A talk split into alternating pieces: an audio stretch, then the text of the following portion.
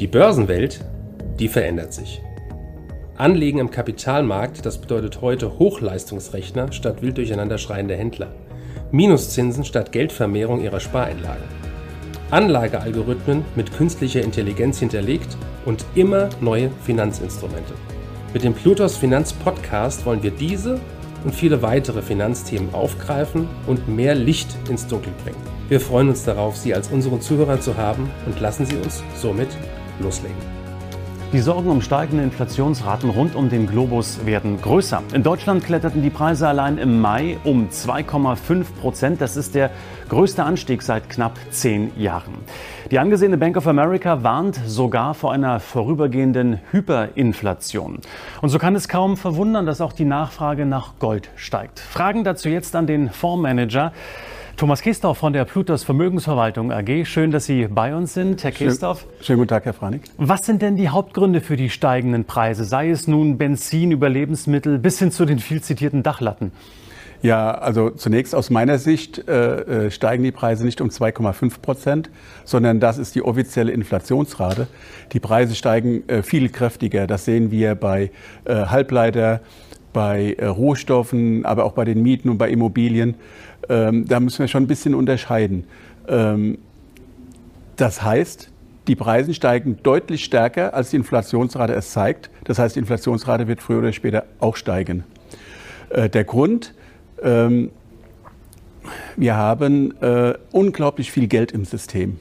Das heißt, äh, Geld, das von der Wirtschaft nicht benötigt wird.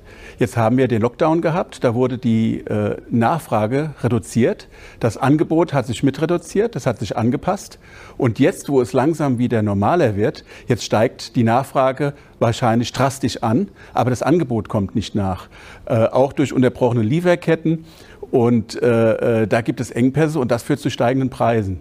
Wir haben ein schönes Beispiel. Wir wollen ja alle jetzt wieder äh, essen gehen in ein Restaurant. Und ähm, die Restaurants sind ausgebucht. Und jetzt sagt sich der Wirt, ja, wenn ich äh, ähm, meinen Laden voll habe, dann kann ich auch zwei Euro mehr für die Pizza äh, verlangen. Und wir bezahlen das auch. Und so fängt eine äh, Preisspirale äh, an. Auch beim Goldpreis haben wir zuletzt ähm, wieder eine Preiserhöhung gesehen. Ähm, fünf Monatshoch sogar, also die Konsolidierung scheint vorbei. Sehen Sie hier eine Verbindung zu den Inflationsschlagzeilen? Ja, der Goldpreis steigt ja nicht wirklich, sondern äh, es sind ja die Währungen, die sich entwerten. Das heißt, Gold hat ja seinen Wert aus sich heraus und äh, schwankt ja nicht. Und die Währungen, die durch die Inflation entwertet werden, die äh, äh, werden weniger, die schwanken und die gehen nach unten. Und so sieht es aus, als ob der Goldpreis steigt. Der Goldpreis äh, wird natürlich äh, durch dieses Szenario sehr stark beeinflusst und äh, die Verbraucher, aber auch die Investoren, die spüren, dass ähm, äh, an der Preisfront sich äh, etwas verändern wird und steigen immer mehr ins Gold ein. Aber aus meiner Sicht wird der Goldpreis erst richtig seinen Aufwärtstrend fortsetzen können, wenn wir über 2000 im Gold gehen und beim Silber über 30. Aber dann geht es auch schnell und heftig.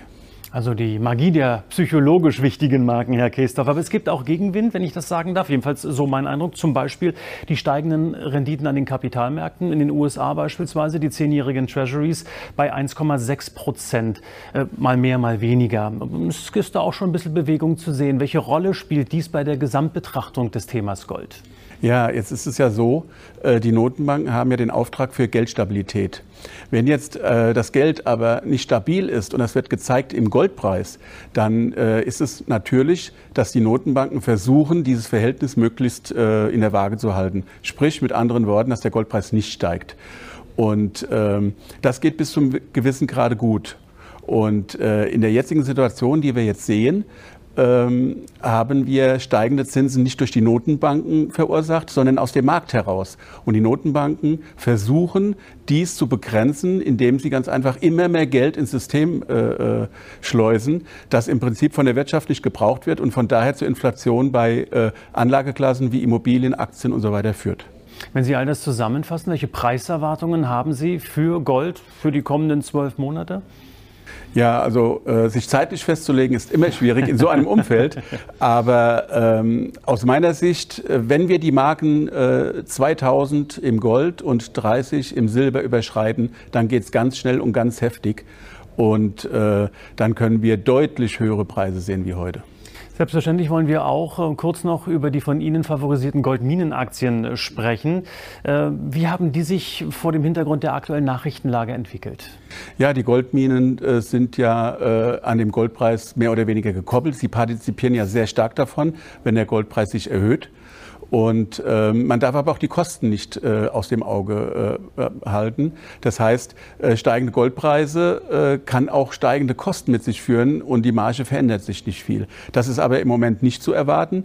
Die Goldminen haben sehr stark ihre Kosten reduziert, äh, generieren im Moment schon beim jetzigen Goldpreis sehr schöne äh, Cashflows. Und äh, wenn der Goldpreis jetzt noch anzieht, müssten eigentlich die Goldminen durch die Decke gehen. Und ähm, wir sprachen ja in äh, dieser Runde immer auch mal über Tudor Gold. Zu Tudor Gold äh, kann ich heute sagen, die äh, Bohrsaison hat angefangen. Äh, es wird wieder kräftig gebohrt und zwar so viel wie noch nie. Und im letzten Jahr hat man ja äh, das Gebiet äh, Goldstorm ähm, sehr erfolgreich äh, bearbeitet. Dieses Jahr geht es an Perfect Storm und im nächsten Jahr äh, kommt dann äh, das dritte Goldfield dran.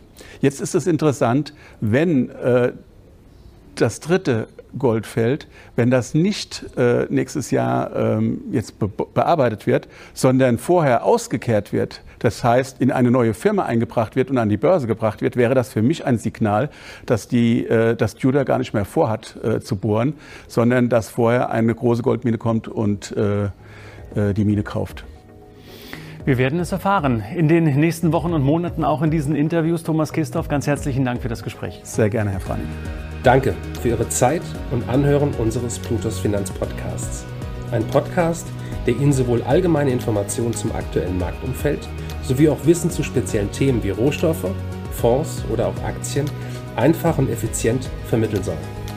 Wenn Ihnen der Podcast gefallen hat, dann hinterlassen Sie gerne eine Bewertung auf Apple Podcasts und folgen Sie dem Podcast auf Spotify. Teilen Sie ihn auch gerne auf Facebook, Twitter und LinkedIn und besuchen Sie uns auf plutos.de. Viel Spaß weiterhin und bis zum nächsten Mal, Ihr Plutos-Team.